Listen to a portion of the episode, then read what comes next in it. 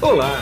Você vai ouvir agora um episódio do podcast Vida Moderna para ficar atualizado com o que existe de mais moderno e deixa a vida mais interessante.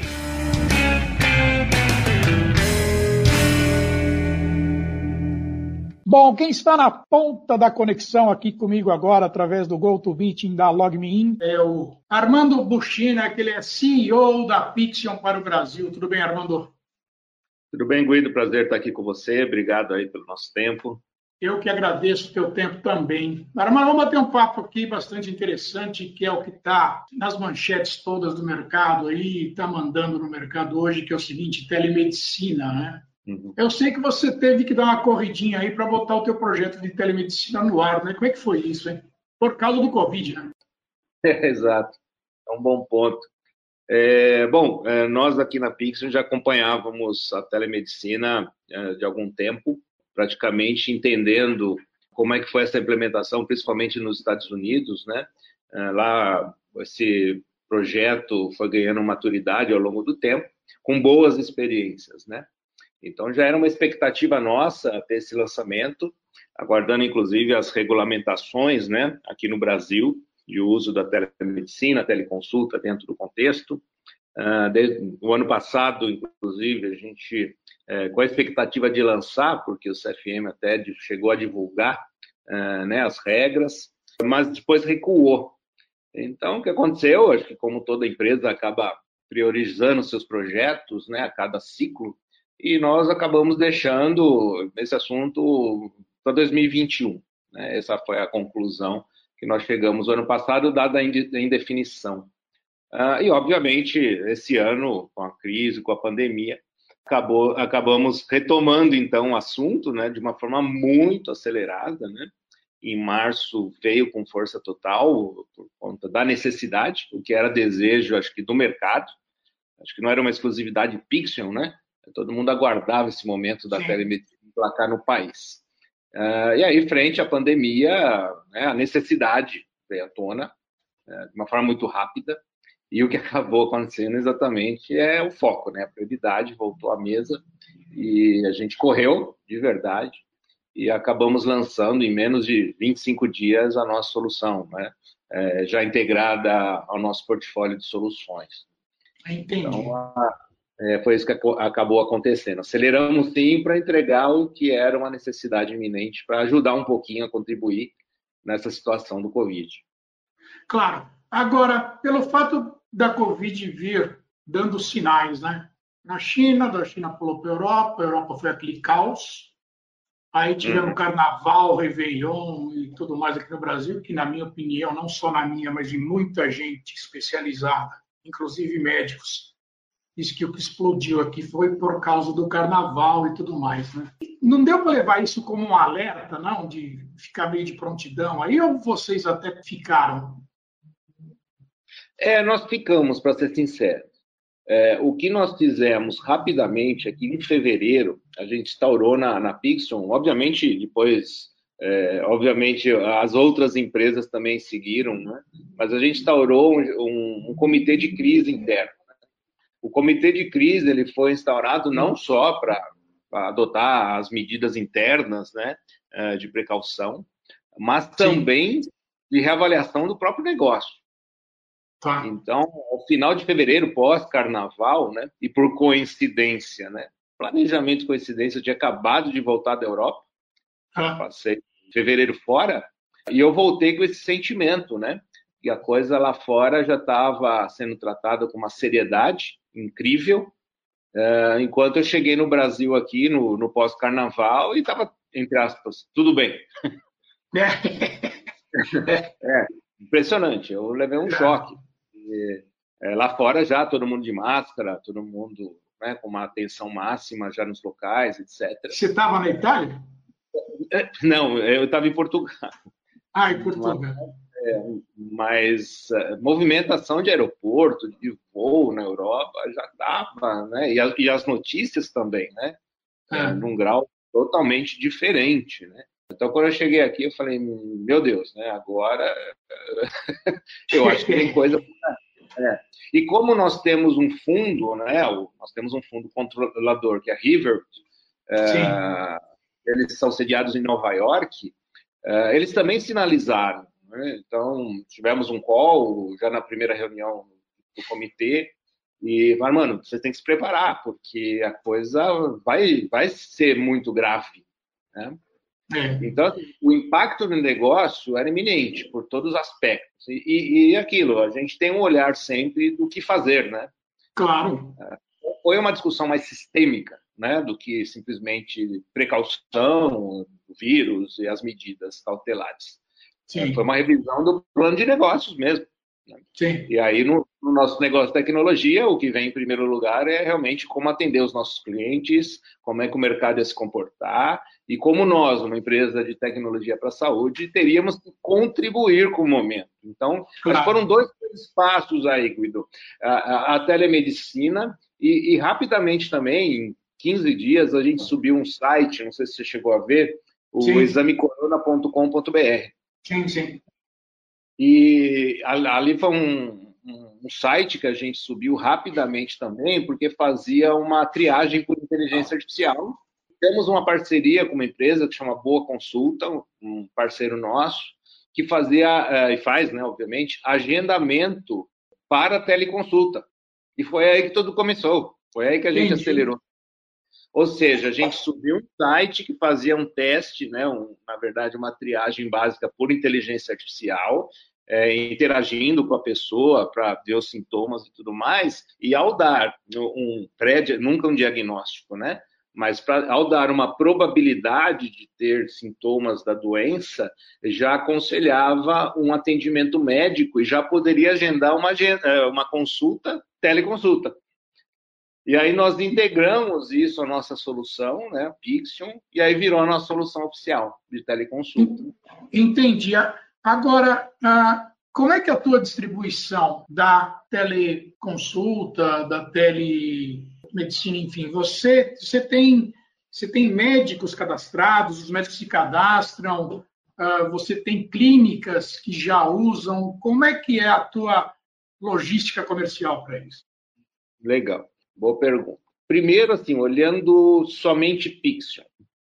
Uh, os nossos clientes, né, o portfólio, para quem não, não nos conhece ainda, né, eh, nós temos soluções eh, de software, né, tecnologia para hospitais, laboratórios, clínicas né, e centros de diagnósticos de imagem. Quando a gente vai para esse setor de clínicas, Obviamente, é, o meu cliente direto, né, clínicas com vários médicos, é, tinham essa necessidade de fazerem atendimentos é, por teleconsulta, telemedicina. Então, o que eu fiz? Para esse meu público de clínicas, meu cliente do setor clínico, que já tinha a minha solução, eu habilitei uma funcionalidade de atendimento, consulta médica por teleconsulta. Ou seja, o processo de, de agendamento, marca uma consulta naquela data hora, quando chega a data hora, aperta o botãozinho e entra todo o mecanismo de teleconsulta. Sim. Então, esse é o modelo número um, né, para quem já era o meu cliente. A parceria com Boa Consulta veio para complementar o uso, ampliar um pouquinho. Ou seja, ali sim, via Boa Consulta, tem um conjunto de médicos cadastrados na plataforma que ampliou essa minha capilaridade, ou seja, não só para o meu já cliente das clínicas, mas também para outros médicos que se cadastraram na plataforma e aí o usuário, o paciente, né, ao fazer o agendamento, é, escolhia o seu médico. Entrava no agendamento e todos os médicos credenciados na plataforma poderiam fazer o atendimento e podem fazer o atendimento. Então, Entendi. tudo isso como eu disse, em menos de 25 dias. Um público, um cliente era Pixion, clínicas, e depois ampliamos com a parceria outros médicos que se cadastraram na plataforma.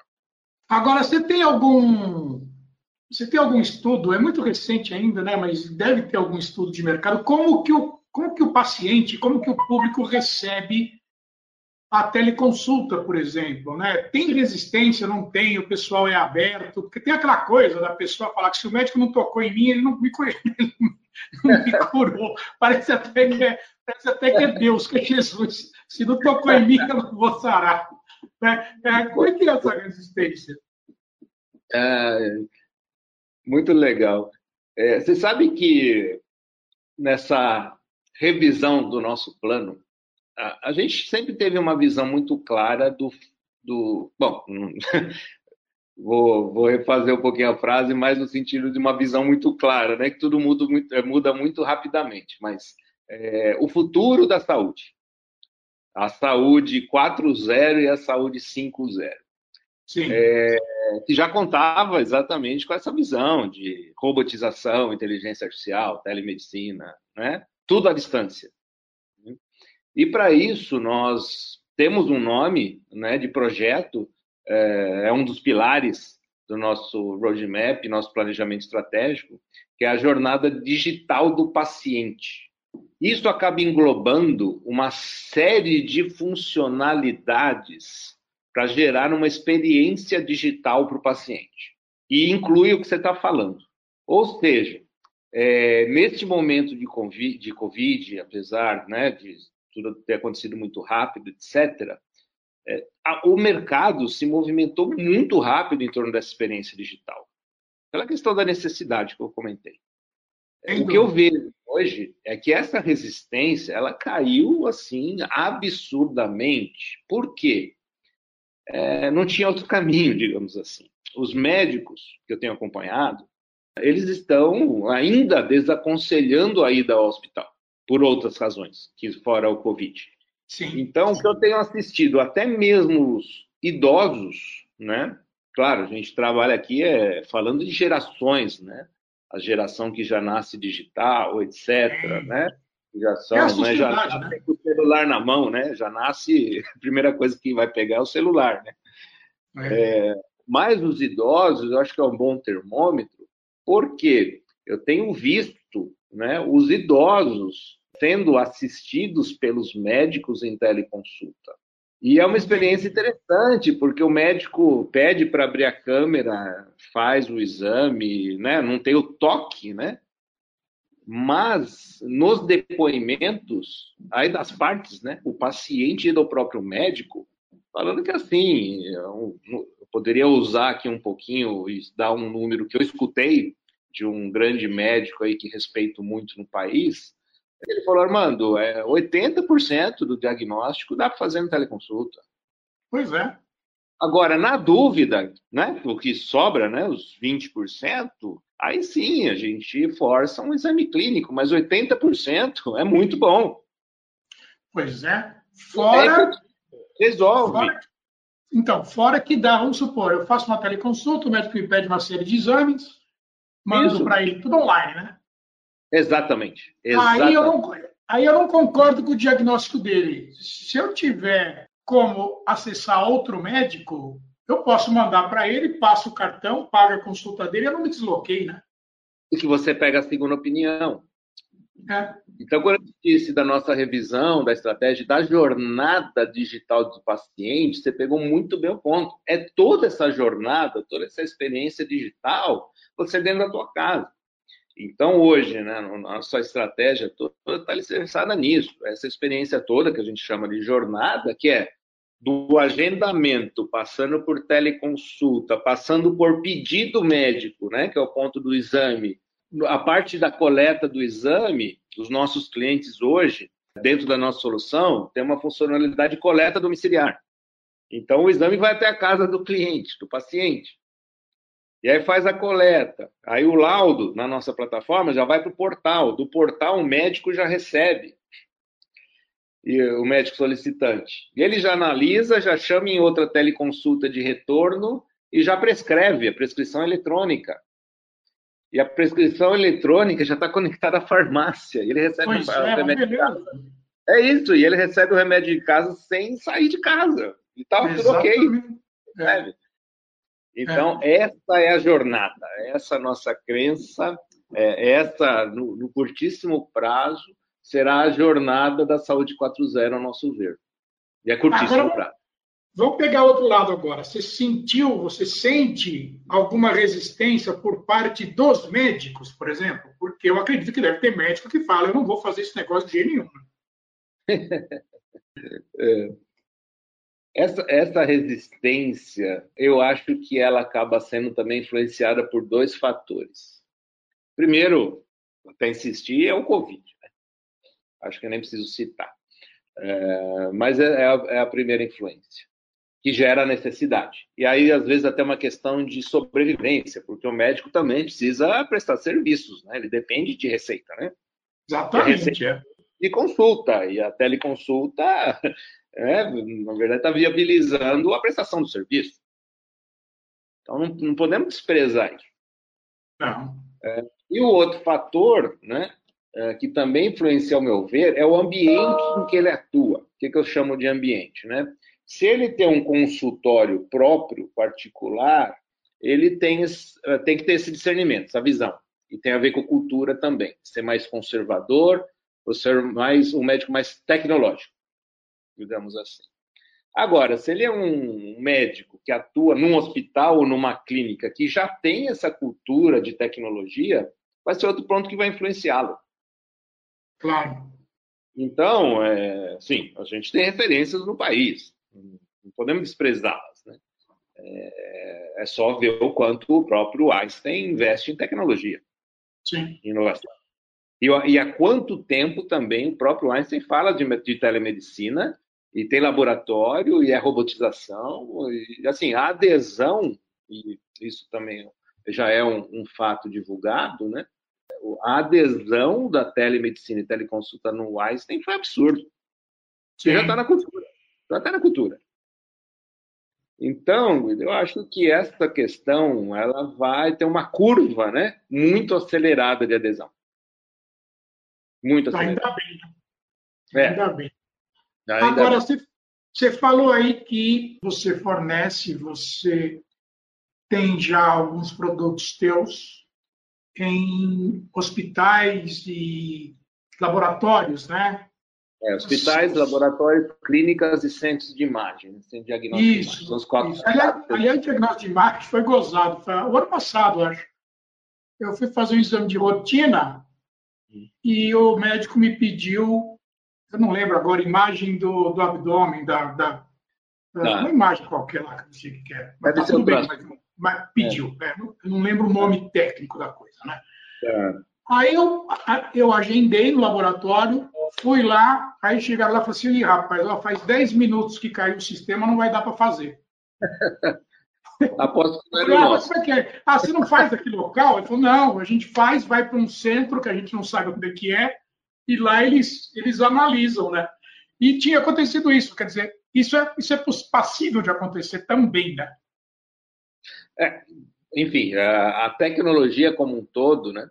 é, envolve diversos recursos, né? De, até mesmo meio físico, né? não, claro, não, eu achei normal. Eu falei, não, não tem o menor problema, cara. Imagina, a gente remarca, não tem. É, eu sei como é que é isso. Acontece. acontece é. Claro que é, acho que nesse momento a, a, a diferença é o quanto esse laboratório, clínico, hospital, tanto faz, uh, investiu e se preocupa com tecnologia numa visão mais ampla, né? E não só software. Pois é, aí que eu queria chegar, exatamente. Quer dizer, é. não existe uma contingência, por exemplo? Existe, mas é que tá. É, é, é, só que nível de segurança máximo ou risco zero, é, o, o, custo é infinito. Sim, esse, esse é um jargão e nós mais, é, mais experientes da tecnologia a gente já usa há muitos anos, né? Então, por exemplo, você ter o, o a gente fala do tal do SLA, né? É, mais longe dos jargões técnicos, né? Que é o Service Level Agreement, né? São, que é o, são os, nove, é, os nove depois da vírgula, né? Exatamente, né? Porque para você atingir a segurança de 99%, é, algumas dezenas é, de milhares de reais. 99,91 Exatamente. algumas centenas de milhares. 995, 99,95 já vai para é. casa do milhão, entendeu? Exatamente.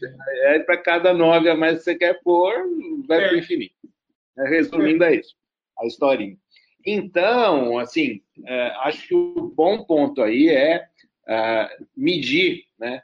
e planejar devidamente o nível de segurança que você precisa para a tua instituição, que é link, é redundância, é servidor, é no break, é, as preocupações de, é, de rede elétrica, é, enfim, se é fibra ou se não é fibra. É, aí é o que eu falo da, da, TI ampla, né? a tecnologia ampla, que não é só software, não é só sistema. Ah, o sistema caiu, tá bom, mas caiu porque teve um problema de link, né?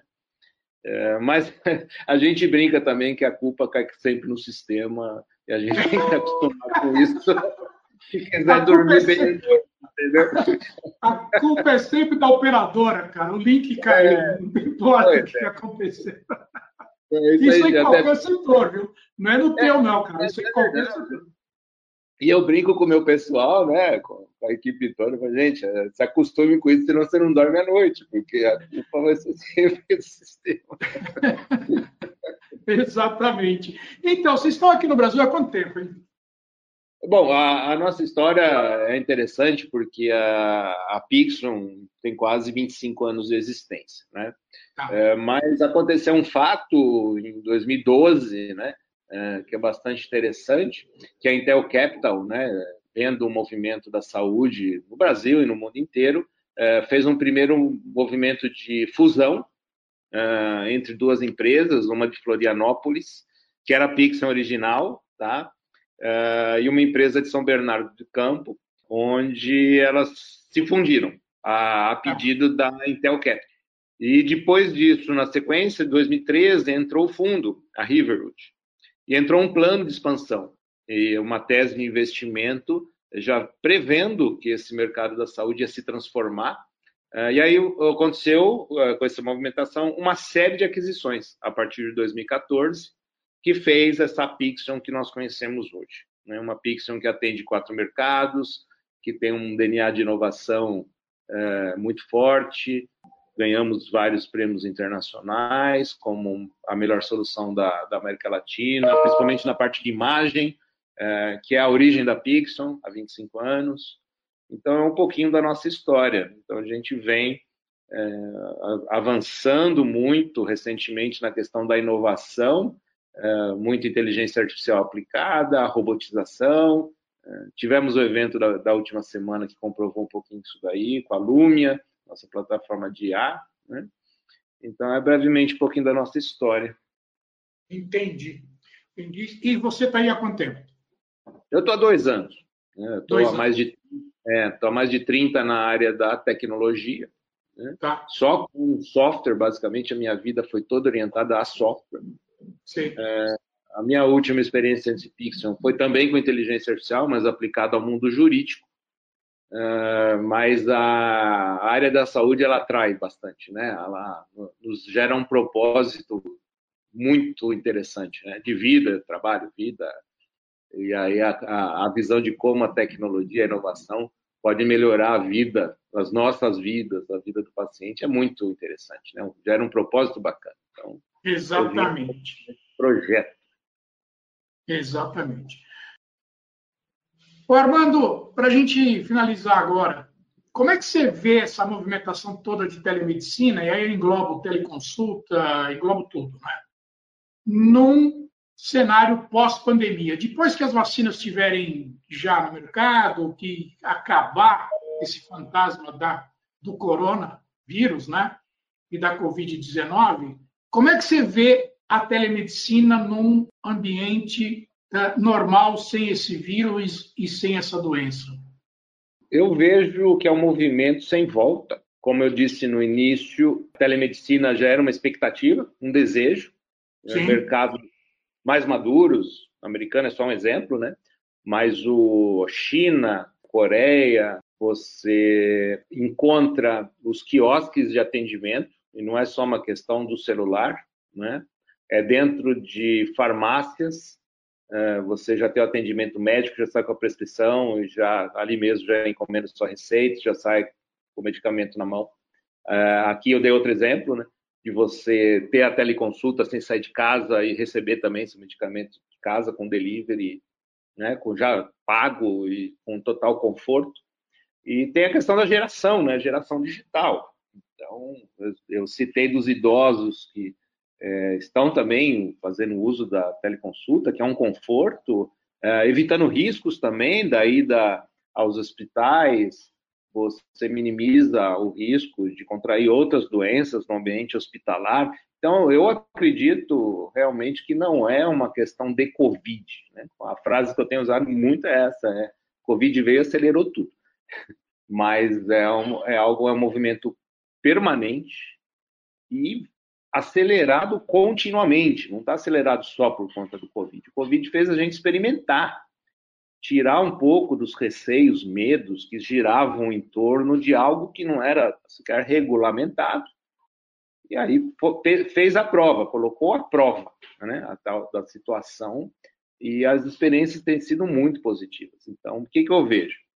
É que num futuro muito próximo, muito mesmo, de curto para médio prazo, a gente vai ver esses elementos que até então já estavam sendo não só experimentados, mas sendo colocados em uso gradativamente. Aí eu estou falando de inteligência artificial aplicada, estou falando dessas ferramentas é, de digitalização, estou falando da jornada aí digital do paciente. O negócio da saúde vai ser transformado. A transformação digital, assim como em outros setores ela aconteceu, exemplo, instituições financeiras, bancos, etc., já está acontecendo na saúde. Então, a automação, a digitalização, a inteligência artificial, a robotização, é, elas todas vão se acoplar numa plataforma, e é essa nossa crença, e é nisso que a gente está trabalhando também, é, em cima de uma plataforma totalmente digital, que é o que eu chamo da experiência digital do paciente e do médico, dos médicos também.